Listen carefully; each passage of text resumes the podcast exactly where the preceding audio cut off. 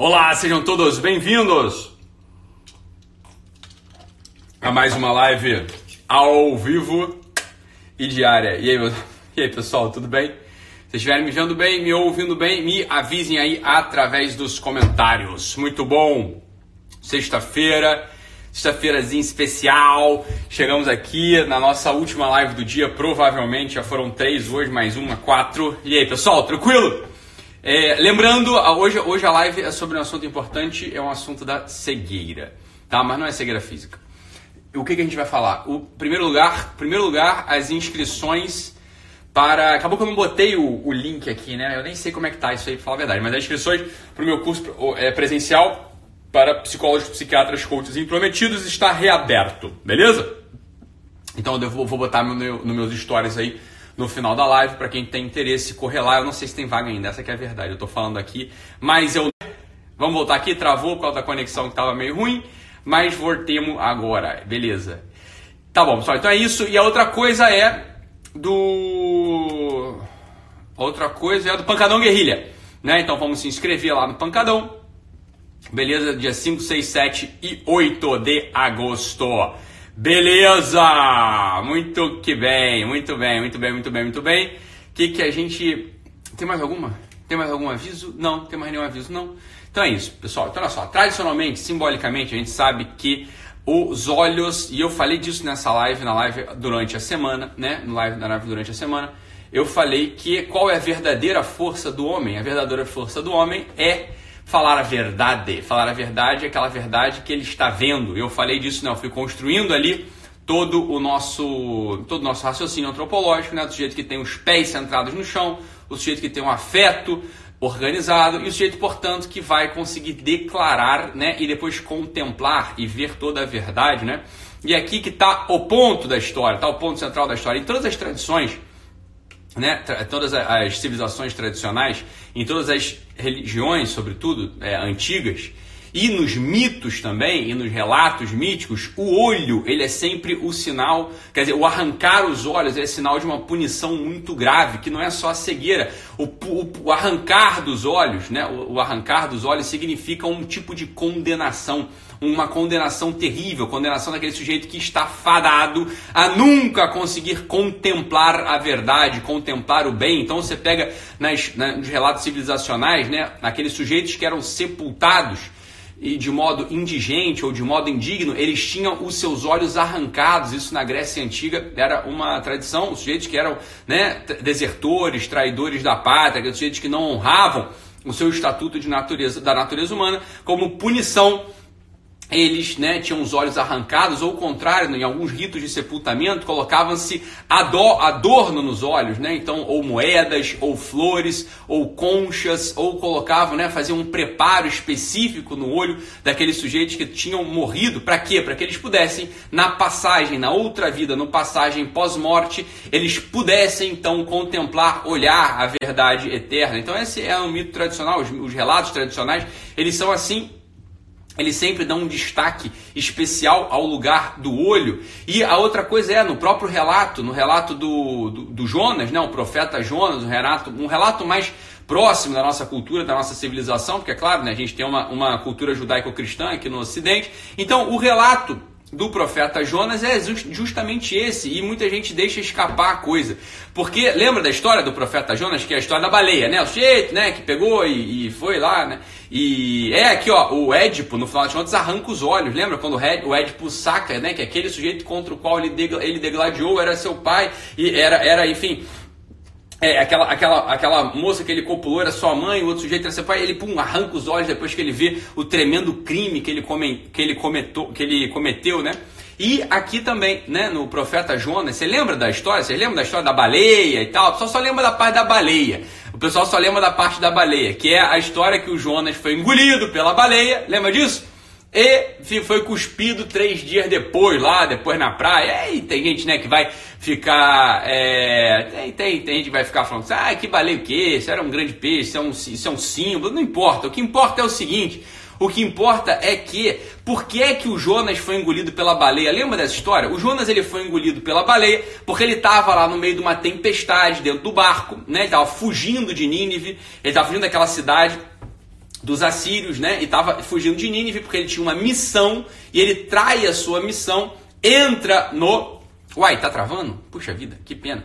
Ele entra lá no barco, né? Ele entra no barco e depois que ele entra no barco, começa a vir uma tempestade.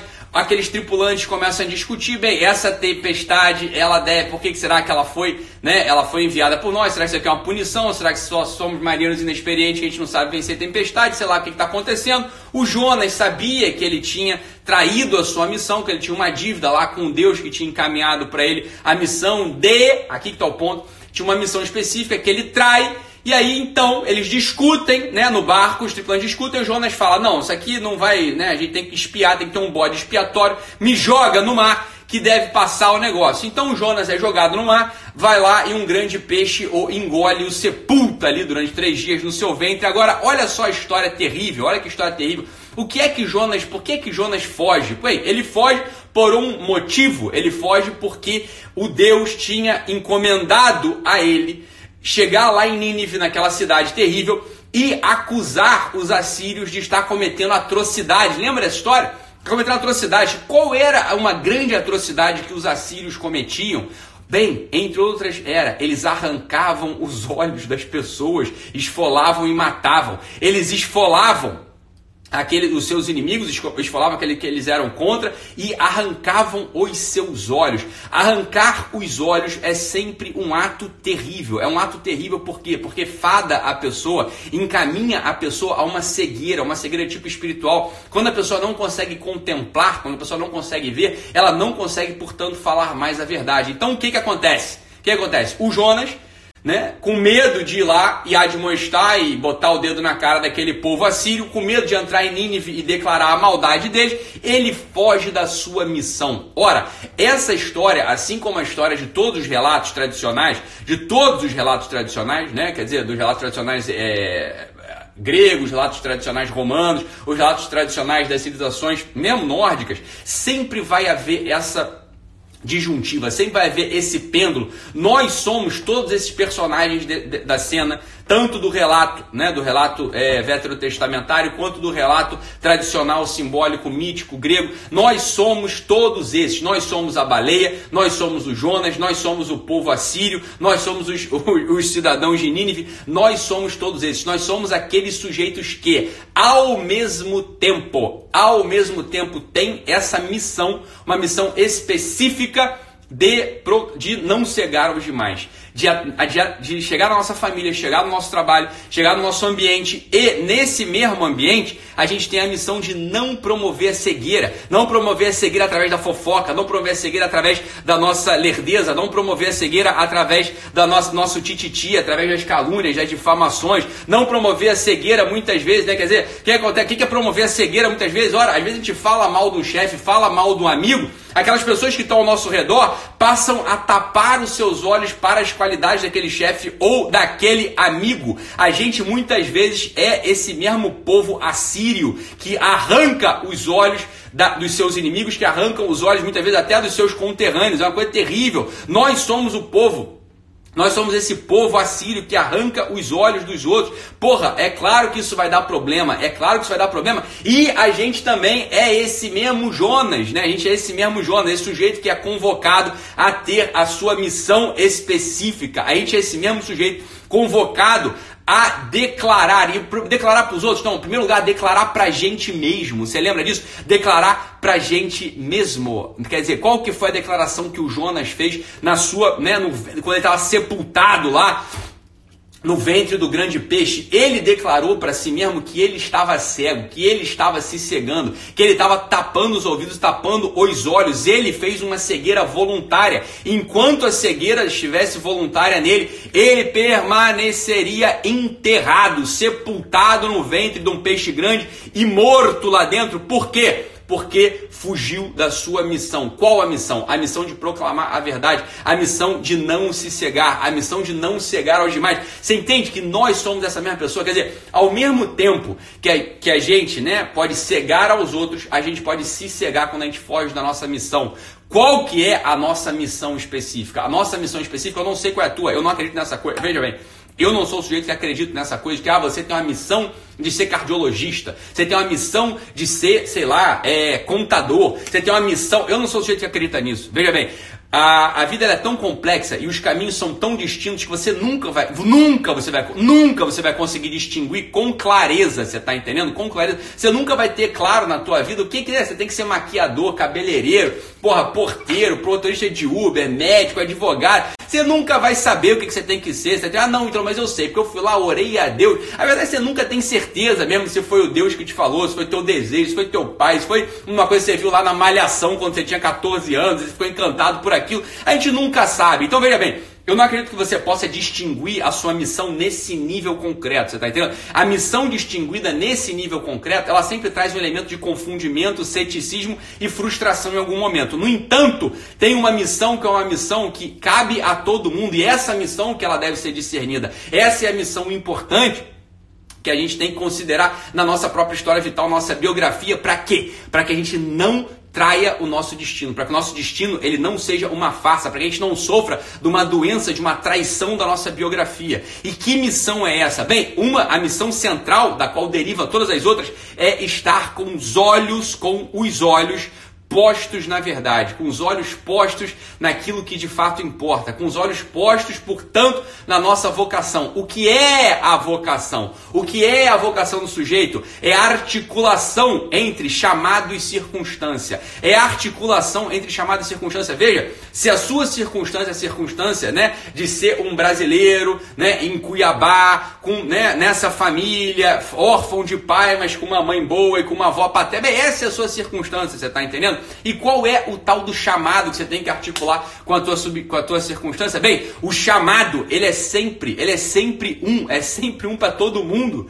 Né? O chamado é ser, ser de verdade. E como é que a gente é de verdade? Como a gente é de verdade? Bem, estando presente na, no nosso ambiente de, de verdade, prometendo e entregando de verdade, lutando de algum modo para não ser aquele sujeito preguiçoso, para não ser aquele sujeito soberbo, para não, né, para aquelas sete bostas interiores que a gente falou lá no, no que está lá no no caderno de ativação de um guerrilha aí de alguma semana que eu não sei qual. Essa é a missão de todo ser humano. Quando é, quando é que a gente trai o nosso destino? Veja, quando a gente trai o nosso destino, o que foi a traição do próprio destino lá, por exemplo, do Jonas? Qual foi a traição do próprio destino lá do Édipo? Qual foi a traição? Bem, tem vários personagens desses míticos, eles, eles encarnam pra gente a nossa própria vida, os modos através dos quais os modos através dos quais a gente pode trair a nossa própria história. A nossa própria história, ela sempre vai ser traída, a gente vai sempre estar tá traindo a nossa história quando a gente foge daquele lugar que é o nosso lugar. Veja, o Jonas fugiu de Nínive, né? O Jonas fugiu de Nínive, foi pegar um barco para cruzar um oceano. O que, que aconteceu? Graças a Deus teve uma tempestade, ele caiu e pôde voltar, ele pôde voltar à sua terra, ele pôde voltar à sua circunstância. Ele pôde voltar à sua circunstância ouvindo o seu chamado desde o ventre do grande peixe, desde o ventre da baleia. Ali, quando ele está retornando, a baleia já estava se reencaminhando até a margem com o Jonas no ventre, e ali ele escuta o chamado e é devolvido, é vomitado para a praia, entrando na sua vocação. Essa é a história simbólica, é a história da nossa vida. A gente vai, claro, né? Às vezes eu concretizo, às vezes eu só abro mais ainda o problema. Hoje é o dia de abrir o problema, não é o dia de concretizar nada, né? Mas a abertura cognitiva, a abertura espiritual, a abertura, é, abertura é, afetiva, a abertura do sujeito como um todo, ela tem que ser feita desse modo. É desse, esse, essa é a abertura do sujeito como um todo. É ele entrar na vocação através da articulação do seu chamado e da sua circunstância. Esse é o ponto, né? Esse é o ponto. Então, a traição de Jonas ela no final das contas, ela é um movimento permanente do nosso coração. Veja, não, não precisa pensar se Jonas existiu, se não existiu, se você não é, se você é religioso, se não é religioso, não, não, não importa. Importa é o seguinte, leia a história do Jonas e, e reconheça-se ali em todos os personagens. Reconheça-se ali em todos os personagens, você está entendendo? Em todos, né? Em todos, todos, todos, todos, né? Bem, você é ao mesmo tempo a baleia, você é ao mesmo. O que, que, é a baleia? A baleia muitas vezes é aquela, né? Quando, quando você é a baleia, quando você pega e engloba, quando você pega e engloba a vida de alguém que está traindo a sua própria existência, você o recolhe no seu seio e o devolve para a circunstância. Bem, a gente muitas vezes tem esse, essa mesma figura, essa mesma figura da baleia que é o sujeito que vai lá e de algum modo devolve a vida para aqueles que estão mortos. A gente também é o Jonas, que a gente trai toda hora a nossa vocação e a gente só retorna a ela quando a gente pisa na terra da qual a gente estava fugindo. Fugir da terra, e aqui está o grande ponto, né? Aqui está o grande ponto, né? Aqui está o grande ponto. O ponto né, de não encher o saco. O não encher o saco é o que coloca a gente no nosso lugar. Quando a gente fala assim, ó, não encher o saco, o que, que é isso? É a mesma coisa que não reclamar, é a mesma coisa que não ficar perdoando, é a mesma coisa que não fugir da, de, de Nínive, é não fugir da cidade a qual você foi destinado para estar. Ainda que você tenha que enfrentar lá os assírios, que é aquele povo que arranca os olhos,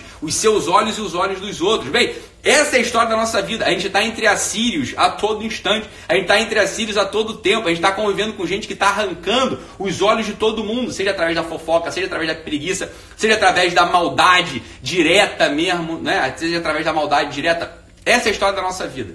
Fugir dessa história é a gente permanecer sepultado, né? Permanecer sepultado. A gente só sai desse sepultamento em vida quando a gente assume de fato pisar naquela terra que foi destinada para a gente. A gente só assume de fato a nossa vida, a gente só sai do sepultamento quando a gente decide ouvir o nosso chamado. E qual é o chamado? O chamado é ser médico, o chamado é ser contador. Isso você não sabe. O chamado é você ser humano. E o primeiro elemento, o primeiro movimento da vida humana, o primeiro elemento, o primeiro movimento da vida humana é estar presente nessa vida diante dos outros, diante no final das contas, daquela, da, da, daquelas coisas para as quais você foi feito, que é, de, de algum modo, é essa mesma presença diante da vida. Lutar contra a preguiça, lutar contra a soberba, né? sorrir para os demais, não é, não é muito complicado no final das contas. Não é muito complicado no final das contas. É claro que a gente pode complicar isso aqui maximamente, né? Mas para começar, essa é a discussão. Vamos né, meditar sobre aquela coisa. Vamos meditar sobre o assunto ali do Jonas e da baleia. Beleza, meus amados? Então é isso.